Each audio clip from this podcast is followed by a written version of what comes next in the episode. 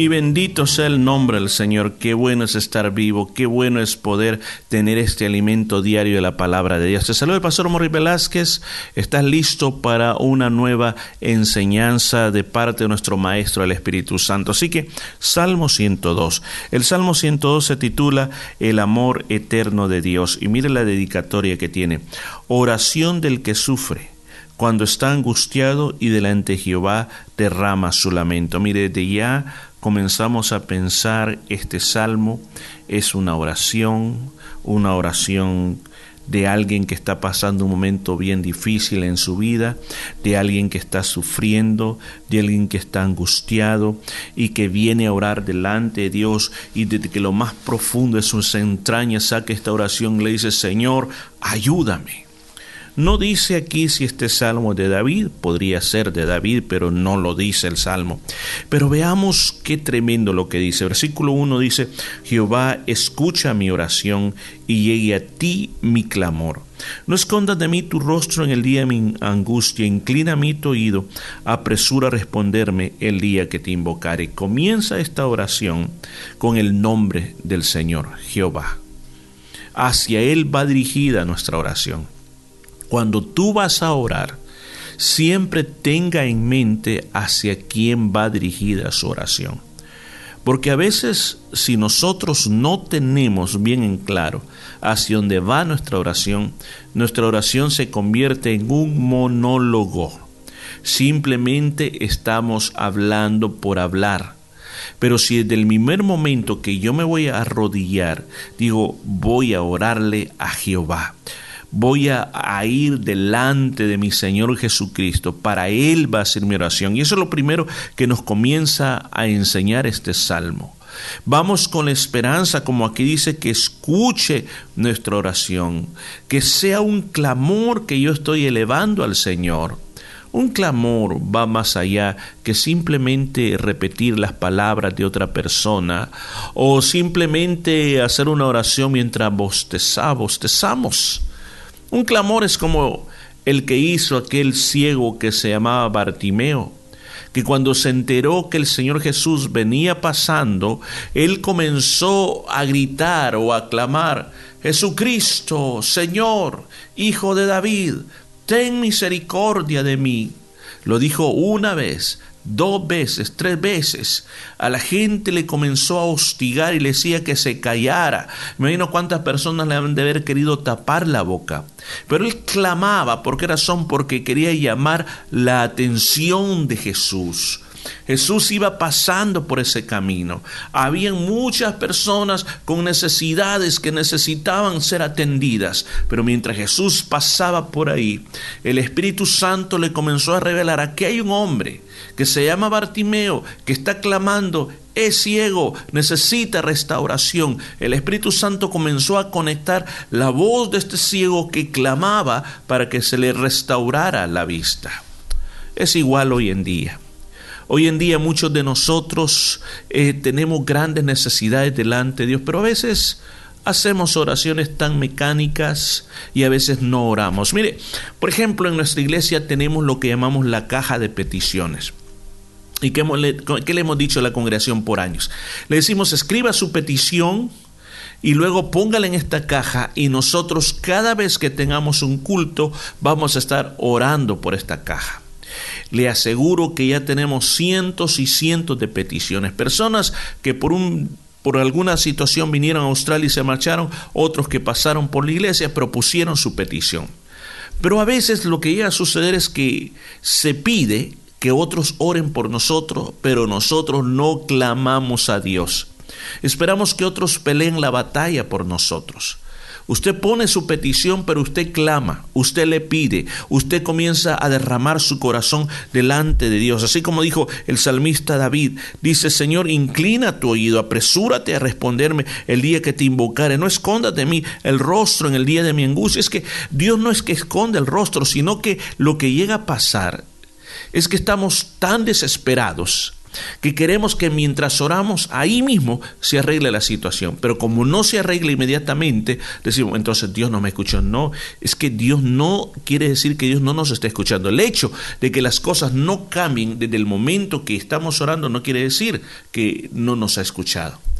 Es que cuando el Señor se encarga de responder la oración, Él sabe cuándo es el momento exacto que necesitamos recibirlo.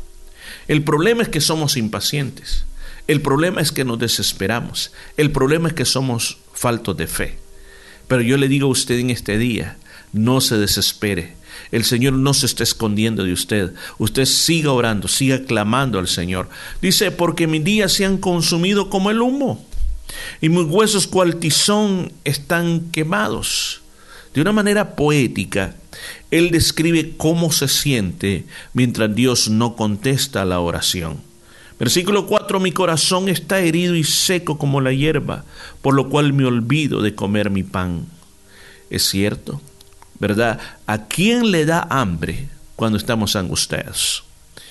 ¿Quién quiere comerse un buen plato de comida cuando está muy afligido por una situación demasiada fuerte? Se siente que el corazón está desangrándose se siente que no hay fuerzas para nada. Se siente que las cosas que antes te hacían feliz hoy no te hacen feliz. Y así se siente la persona que está angustiada. Mire cómo lo sigue describiendo. Por la voz de mi gemido, mis huesos se han pegado a mi carne. ¿Por qué razón? Porque no está comiendo. Y Dios no contesta la oración y va pasando el tiempo y que comienza a ver que, que, que, ya este, se comienzan a ver los huesitos. ¿Por qué? Porque ha dejado de comer, porque está tan angustiado. Dice, soy semejante al pelícano del desierto el pelícano del desierto. ¿Cómo es eso que hay pelícanos en el desierto? O sea, no va porque los pelícanos están en el mar. Porque lo que iba a suceder de que como pasa en algunos países africanos y pasa en estos países del Medio Oriente, que hay regiones que son secas, que son áridas, pero de repente cuando vienen las lluvias, esos, esos lugares se anegan tanto de agua que se comienzan a formar como lagunas y en esas lagunas de repente hasta comienzan a haber peces, peces que posteriormente, que cuando eso se seca, quedan ahí los huevos y después cuando viene otra vez el agua, vuelve a resurgir la vida en ese lugar. Entonces, estos pelícanos, estos pelícanos viajan muchos kilómetros buscando esos lugares de aguas y mientras hay agua, ellos hacen todos sus nidos ahí, viven ahí, se alimentan de ese lugar, pero cuando el agua se va, se va yendo, entonces ellos comienzan a sentir sed y muchas veces, a veces lo que ya suceder, en algunos documentales lo he visto, es de que tienen crías pequeñas, las crías pequeñas todavía no tienen la fuerza para volar hacia el mar. Y, es una tragedia tremenda ver ese pelícano en el desierto que ya no tiene ni fuerzas para volar.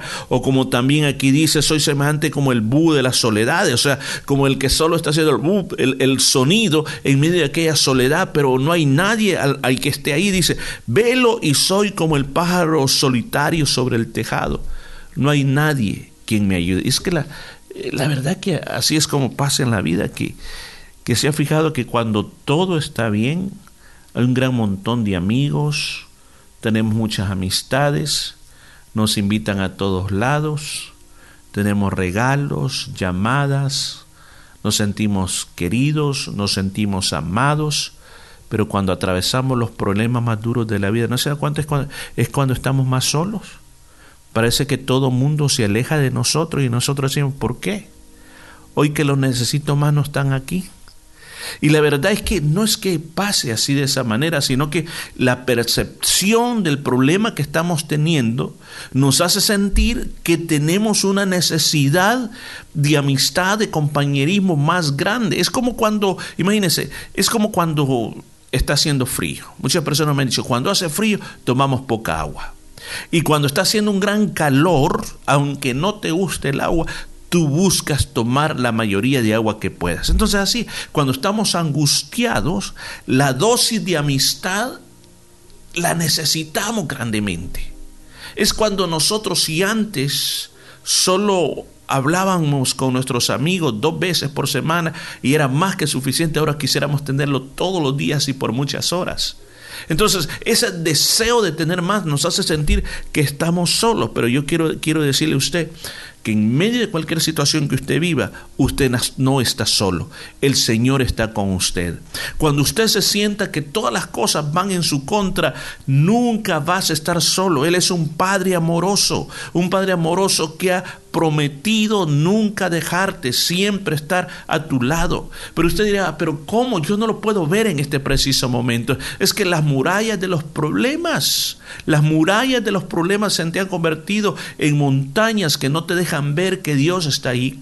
Ahora, ¿cómo hay, ¿qué es lo que hay que hacer? Hay que remover esas montañas con palabra de fe. Palabra de fe de que creer. Y tú puedes decir, problema, tú te alejas de mí en el nombre de Jesús. Mi Dios está conmigo. Él no me ha dejado. Él no me ha desamparado. Y como Job dijo, lo que yo sé es que mi redentor vive. Lo tenemos que llegar a creer en nuestro corazón, hacerlo nuestro, que en medio de la dificultad Dios va a estar contigo. Y una última cosa. No te des por vencido. Sigue orando. Hay que tener paciencia, que en el tiempo de Dios vamos a recibir lo que le estamos pidiendo. Déjame orar por ti, Padre. Yo quiero orar por todas aquellas personas que se identifican con este salmo, que han estado sufriendo, que han estado sintiendo toda esa necesidad y se sienten solos, tristes y desamparados. Señor, tú nunca nos has dejado y yo pido que tu salvación venga sobre ellos y que a partir de ese día ellos comiencen a sentir muchas fuerzas nuevas. En el nombre de Jesús lo pedimos. Amén y amén. Que el Señor te bendiga grandemente y recuerda, no estás solo, el Señor está contigo. Continuamos el día de mañana. Esperando por ti.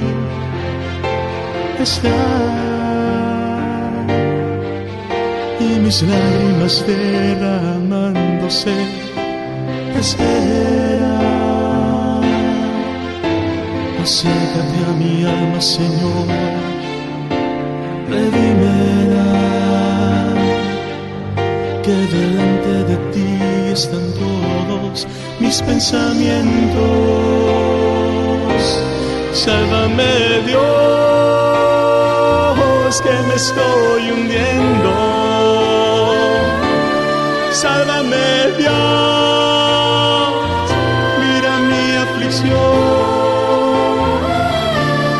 Sálvame Dios,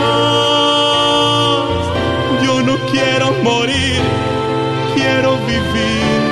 Ayúdame Dios, ayúdame Dios.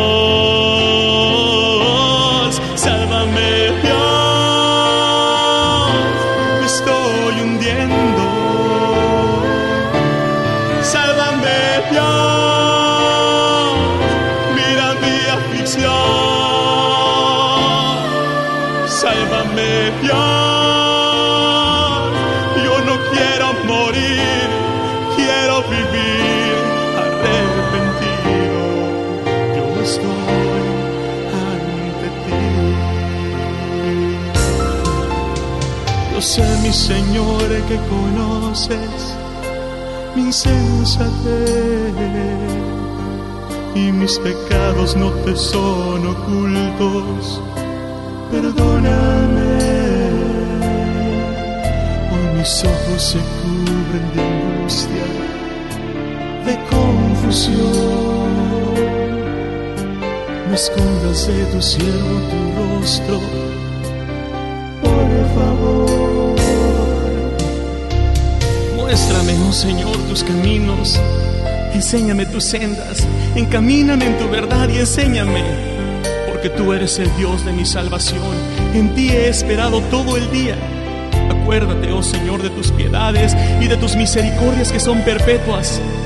De los pecados de mi juventud y de mis rebeliones, no te acuerdes, por favor. Conforme a tu misericordia, acuérdate de mí. Por tu bondad, oh Señor por tu bondad acuérdate de mí. Mis ojos esperando por ti están y mis lágrimas derramándose. Espera, acércate a mi alma, Señor, redímela delante de ti están todos mis pensamientos. los cielos, la tierra, el mismo mar y todo lo que en ellos se mueve, te alaban. Solo mi voz no se escucha, no tengo fuerzas ya para seguirte clamando.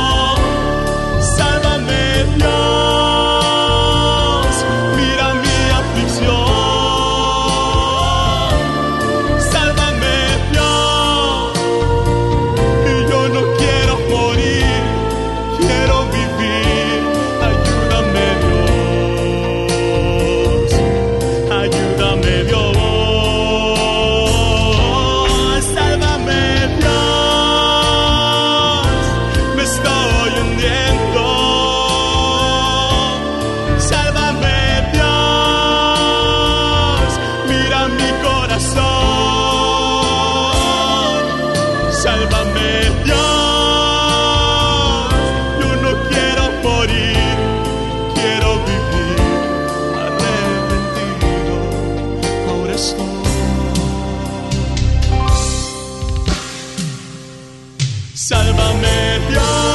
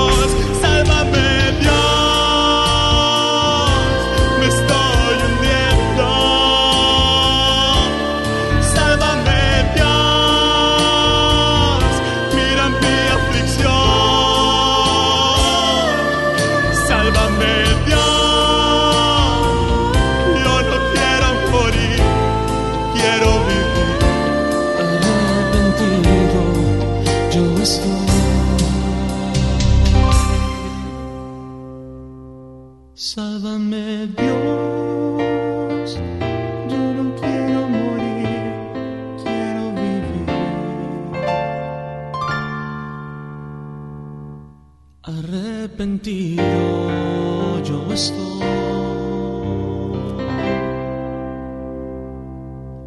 ante ti.